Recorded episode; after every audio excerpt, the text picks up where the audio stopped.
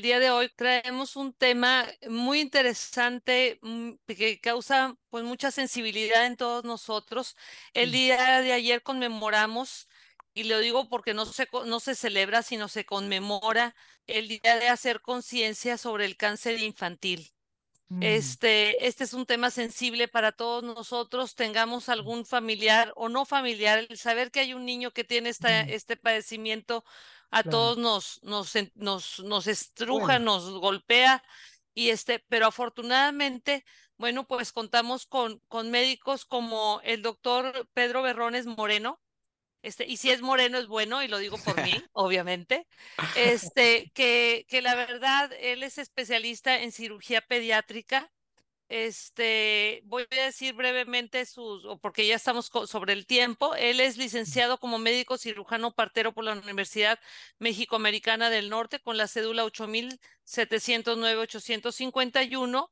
Él estudió la especialidad de pediatría y la subespecialidad en eh, especialidad eh, de cirugía pediátrica en la Universidad Nacional Autónoma de México con su cédula número 1251-6638. Mm. Eh, la, la especialidad de pediatría la hizo en, en Monterrey.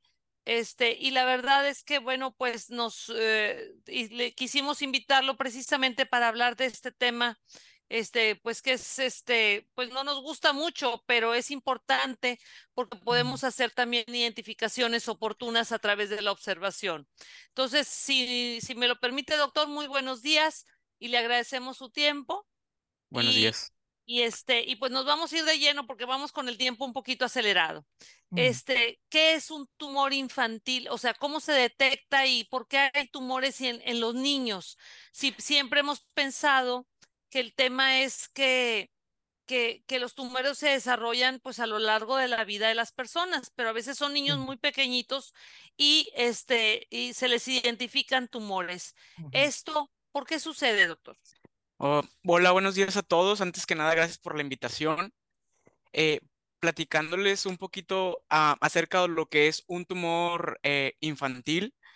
Obviamente estamos hablando de pacientes que tienen un día de vida hasta los eh, 18 años después de la adolescencia y vamos a definir un tumor como tenemos que saber que los tejidos o cada componente del cuerpo humano está formado por un grupo de células y cuando este grupo de células eh, se forma, se duplica de una manera acelerada, de una manera anormal y que pierde alteraciones y que tiene alteraciones en su función, va a originar lo que son los tumores eh, en diferentes partes del cuerpo. Y sí lo vemos en los pacientes pediátricos y es por eso porque tiene una alteración en la reproducción celular y en su función de las células. Correcto. Oiga, doctor, bueno, y, y bueno, cuando son, son bebitos chiquitos, este, que, este, nosotros, ¿cómo, cómo es que podemos identificar? ¿Es por, por el tema de lo, en los tamices sale este tema o, o no es precisamente en los tamices? ¿Cómo podemos identificar en un bebecito, este, pues que, que pudieran tener ya algún signo o algún síntoma? algo que nos, nos indique y nosotros como papás, pues, pues a veces en, en, en, en, la neofitez, vaya, de no saber, ¿verdad? Eh, De desconocimiento, pues no, no atenderlo rápidamente. Claro, o sea, es muy importante este, saber y conocer los antecedentes heredofamiliares, conocer los antecedentes que hay en la familia de enfermedades, específicamente en este tema, pues para algunas enfermedades sí es muy específico conocer los antecedentes en cuanto a cáncer, a leucemias y a otras enfermedades eh, que existen en la familia. Eh, de empezar, empezar desde ahí es conocer el paciente que tenemos. Hoy en día tenemos también el diagnóstico prenatal que es muy importante, un Mm. diagnóstico o un ultrasonido que se realizan en las pacientes que están embarazadas. Muchas de las veces nos empieza a dar la pauta para cuando bebé nazca, empezar un protocolo de estudio en un bebé. Y ya cuando bebé nace, en los primeros días de vida, empezar estudios de extensión, empezar a conocer el bebé, ir a revisarlo, explorarlo y con esto ya más dirigidamente empezar un protocolo para descartar o confirmar enfermedades como en este caso, pues los tumores. Tengo una preguntita acá. Eh, ¿con qué frecuencia son, se pueden ver los tumores en, en los niños?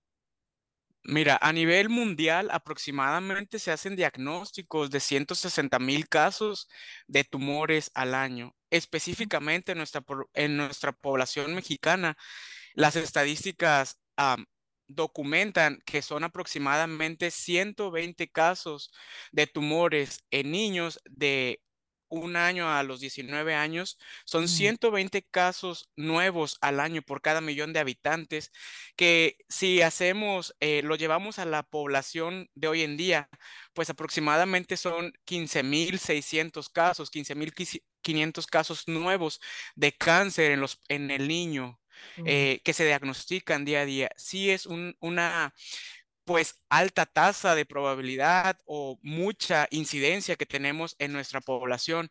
Sobre todo lo más importante es que hoy en día los tumores presentan la segunda causa de muerte en los niños. mm, Eh, hablando y, y continuando con el tema en relación a la frecuencia, pues son niños, principalmente varones, los más afectados eh, mm, que vamos a tener y la- sobre todo la población más vulnerable es del año de edad hasta los cuatro años. Obviamente la población pediátrica en general que va desde el recién nacido hasta los 19 años, 18 años, pues es una población muy vulnerable. Pero si hablamos de frecuencia, la población que son varones es la más vulnerable y la edad estadística, siempre los más afectados es de un año a los cuatro años. Pero muy importante recalcar que es la segunda causa de muerte en los niños. Entonces, de ahí es la importancia de este tema del cáncer infantil. Muy bien, muy bien. Eh, o sea que, que es algo de preocuparse, de estar al, al- al pendiente, ¿verdad? Sobre Sí, nuestros, sobre los niños. No pensar que por tener una edad tan temprana, eh, pues están, eh, Exentos. de padecer algo así. Claro, o sea, creo que ese es como uno de los problemas principales, que muchos ah, de las veces no, no está tan traspolado o no existe la magnitud del problema y no pensamos, ¿verdad?, que los niños son vulnerables también a esta patología. Entonces, muchas de las veces no pasa por nuestra mente este, un, un diagnóstico, pues sí, algo catastrófico y un poquito se retrasa el diagnóstico muchas de las veces. Perfecto, perfecto. Bueno, supongamos, eh, doctor, supongamos que, que estoy percibiendo en un niño, pues, algo que, me- que, es una sospecha con relación a algún tumor. Eh, ¿cómo, cómo se puede diagnosticar eh, ese tumor en un niño? Ok, una, una, una tumoración o una, una lesión, ¿verdad? Este, si hablamos de tumores, si hablamos específicamente de una, una bolita que existe en el bebé y que debe iniciar un protocolo de estudio, primero es muy importante acudir con un médico especialista para hacer un interrogatorio dirigido, ¿verdad? Tener en consideración eh, en este interrogatorio eh, los antecedentes familiares. Vamos a tener que también preguntar eh, cuándo nac- cuándo creció, cuándo apareció, dónde apareció, cuánto ha crecido en relación a este, a esto, ¿verdad? En los tumores, si hablamos de tumores sólidos específicamente, eh, si se acompañan de otros síntomas, eh, principalmente son los datos específicamente. Ya después de ahí se tendría que complementar con laboratorios, con estudios de imagen, con estudios más especializados para tener un protocolo completo en cuanto a las tumoraciones o en cuanto a las lesiones sólidas. Entonces, mm, vamos a pensar que nosotros tenemos un bebé en casa. Digo, no, no está uno pensando y no quiere, pero, pero la responsabilidad de uno como padre es obviamente este, se- velar porque esté bien el- la criatura. Entonces, lo primero es, pues, ir siguiendo todo su esquema primero de los tamices. ¿En los tamices se identifica algo o no se identifica los tumores? No llegamos a identificar en los tamices, en el tamiz metabólico, en los tamiz que le hacen al recién nacido, eh, no identificamos alguna alteración que sea favorable para tumor. Los el tamiz metabólico principalmente nos va, como su nombre lo dice, nos va a diagnosticar alguna alteración del metabolismo del recién nacido. Hoy en día pues ya existe el tamiz cardíaco, el tamiz auditivo, pero específicamente un tamiz como tal para tumoraciones no tenemos, o sea, no estamos ahorita preparados para hacer. Se ha hecho obviamente una concientización por la importancia del tumor y obviamente una exploración detallada. Lo pudiéramos considerar como un tamizaje, ¿verdad? al momento de explorar, de revisarlo y de esta manera empezar con una sospecha del bebé. Por eso también es muy importante que el bebé o el paciente pediátrico con cierta periodicidad periodicidad tiene que acudir a la consulta. Eh, el, recién nacido, pues su consulta mensual, el paciente más grande va a acudir con lapsos periódicos más grandes, ¿verdad? Y esa es la importancia de que se empiece a detectar alguna alteración, algún cambio de coloración, alguna bolita nueva, eh, alguna alteración en el laboratorio. Eso es la importancia, que no un tamizaje, algún estudio como tal, pero sí la, la exploración y la eh, cita periódica con su pediatra si nos va a hablar o si nos pudiera ayudar para empezar un protocolo. Bueno, una vez que identificamos algo, que, que hay algo, lo identificamos junto con el pediatra. ¿El pediatra nos va a dirigir con un especialista, otro tipo de especialista, o cómo es, eh, cuál es el, la, la, el caminito que debemos de seguir para que sea el correcto, doctor. Sí, claro que sí. El, el, pediatra que, que tiene en su consulta al bebé, al detectar o hacer alguna alteración, pues es el que va a hacer eh, direccionar o diferir el paciente hacia algún eh, médico que tenga alguna especialidad, con alguna subespecialidad. Hablando del cáncer, ¿verdad? O sea, muchos pacientes que tienen alguna alteración en la sangre, que el pediatra la detecta, la tendría que referir a un hematólogo pediatra para iniciar o descartar las leucemias, por ejemplo, que es el cáncer más frecuente en la población pediátrica. Si hay alguna alteración, el pediatra, alguna bolita, tendría que revisar o diferir para que tenga alguna valoración por el oncólogo médico o el oncólogo pediatra en este caso, ¿verdad? Que también tenemos en la región. Y en conjunto ya valorar si este tumor sólido requiere manejo o apoyo, valoración por el cirujano pediatra, los tumores sólidos en este caso. Doctor, no, este, continuamos. Estábamos hablando ahorita de, de, cómo, cómo identificarlo y cómo orientarlo. Y el trabajar seguramente en conjunto la parte médica es importante. Siempre el tema multidisciplinario que lo vemos aquí en el hospital, que cómo, cómo se coordinan médicos de distintas especialidades, subespecialidades para atender al paciente pues de la, de la forma más este, oportuna, más óptima. Mm. Este, esa es una, una de las labores que hacen. Este, yo le quiero preguntar, ahorita usted nos decía que había que tener en consideración a ciertos aspectos cuando uno va con el médico porque nos va a preguntar, por ejemplo, si tenemos antecedentes y todo. Existen el tema de, de que hay en el, ahorita nos decía usted que entre los, los primeros cuatro años de vida es cuando se presentan eh, mayormente estas, esta situación de, la detección del cáncer este, y que pueden ser este tema de, las leucemias en, su mayoría, pero puede haber otro tipo de, de, tumores. Este, ¿Influye el tema de que uno tenga en la familia algún tipo de tumor para que se repita o se, se o puede cambiar de tipo de tumor? Sí existe una, una importancia en el antecedente familiar o que se cuente con alguna una patología de este tipo. Eh, muchos, muchos de los tumores o del cáncer son de origen, o sea, no hay ningún antecedente, en su, en su mayoría no hay ningún antecedente. Sin embargo, menos del 10%, del 4 a 8, en algunos casos se cuenta con antecedentes familiares. Esto va en relación a que en nuestro cuerpo pues tenemos moléculas que protegen nuestro ADN, pero también hay moléculas que modifican un poco nuestro ADN y eso lo hace tendencia a mm, que pueda generar un tipo de tumor. Entonces, si esto a nivel familiar ya se cuenta con esta alteración que viene en la herencia del 4 al 8%, se va a ver asociado con el antecedente familiar.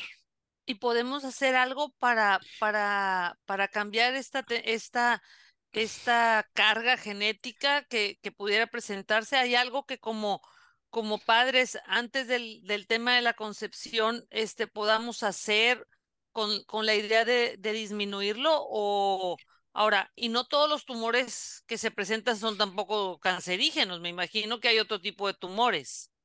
Bueno, o sea, vamos a hablar de, de tumores. Obviamente hay tumores que los llamamos y todos conocemos que son tumores benignos, ¿verdad? Que muchas de las veces eh, una tumoración que no es maligna se quita y no repercute y no vuelve a crecer y no aparece. El problema es, son las tumoraciones malignas o el cáncer, que si hablamos de un tumor sólido, pues muchas de las veces recidiva y se vuelve a formar. mm, También en este caso, pues hablando de este tipo de cáncer, pues por ejemplo una leucemia, un linfoma no son tumores sólidas como tal, pero a nivel pediátrico sí repercute y tiene mucho, mucha situación, un- una cifra muy importante, ¿verdad? Afortunadamente ahorita, ya a pesar, mencionando solamente la leucemia, por ejemplo, es la... el cáncer más frecuente en la, en la población pediátrica sin embargo, ahora, como ya tenemos también los hematólogos pediatras que ven esta población afectada y vulnerable, con las quimioterapias que brindan, es una supervivencia o una sobrevida muy favorable para estos niños. Entonces, eh, les va muy bien cuando son atendidos por eh, la especialidad y cuando tienen el protocolo completo, ¿verdad? Y cuando no se retrasa la atención el tipo de tumor va, puede ser de mucho tipo, ¿verdad? Puede, tenemos tumores a nivel central o en el, o en el, en el cerebro, en el cráneo. Tenemos tumoraciones sólidas ah, en el abdomen que encontramos también en los niños y que forman bolitas, ¿verdad? Y que eso obviamente tiene que tener un protocolo completo y específico para recibir una atención y una terapia adecuada por el médico especialista. Bueno, aquí entonces lo que tenemos que destacar es la responsabilidad que tenemos nosotros como padres de, de estar en, en plena atención de, desde que nacen nuestros bebés y a lo largo de su, de su niñez y hasta pues adolescencia, porque son hasta que, digo, la pediatría abarca hasta que tienen 18, 19 años, una, algo así que ya están grandototes realmente, mm, este, pero, pero hay que estar observando y hay que estar, este, pues de alguna manera monitoreando a los mm. niños. Hay otro tipo de, de, de cánceres, aparte de la leucemia, que son frecuentes en los niños. Sí, mira, la, el, el primero, la primera causa, el primer cáncer son las leucemias, los que vemos en la niño, los niños. En segundo término, son los tumores del sistema nervioso central. Y es lo que te mencionaba, eh, a pesar de ser la leucemia lo más frecuente, tiene mejor sobrevida. Y los tumores cerebrales de ser el segundo tumor más frecuente, es la causa más frecuente de muerte, ¿verdad? Porque las leucemias responden mejor a un tratamiento específico. Ya después de estos vamos a empezar a ver linfomas, vamos a empezar a ver tumores abdominales en los niños, como son tumores del riñón o tumores de las glándulas suprarrenales que le llamamos neuroblastoma. mm. Eh, tenemos tumores de los tejidos blandos, como los sarcomas, pero principalmente son los más reportados en nuestra población pediátrica y los más reportados en la población de México. Bueno, pues aquí la, la- la importancia de este tema, ¿verdad? Y de, de hablar de él como, como un tema de conciencia y de, y de atención oportuna. Esto no, no debe de esperar. En el momento que uno tiene cualquier inquietud o detecta cualquier cosa, no es para dejarlo para ir la próxima semana con el doctor. Esto es lo más pronto posible, porque entonces seguramente tendrán pues mejores este, alternativas de, de, de tratamiento, de, de, ser oportuno y de que, de que esto este, te- sea lo menos invasivo posible o lo menos este, eh, difícil para, para el niño y para su familia, porque es una enfermedad que, que repercute en todos. Claro, sobre todo porque es en los, en los niños, la edad en algunas enfermedades de este tipo sí indican un factor pronóstico. Para leucemias, para linfoma, eh, las leucemias que sean mayor, menores de 10 años, los tumores abdominales que sean pequeños, que no rebasen eh, cierta edad, sí nos indican cierto pronóstico y les puede ir poquito mejor si se operan, si hacen diagnóstico temprano, si se inicia el manejo y en muchos casos, ¿verdad? Si se llega a hacer una resección de la tumoración temprana. Bueno, yo quisiera bien. invitar a las personas que nos están escuchando que también tomen los datos del hospital por si tienen alguna duda, alguna inquietud, pueden hablarnos sin costo al 1866-540-3450 y pueden también eh, marcarnos a través de nuestro WhatsApp o nuestras redes sociales al 52 899 921 6700. En todo momento lo que hacemos es que tomamos eh, la información que usted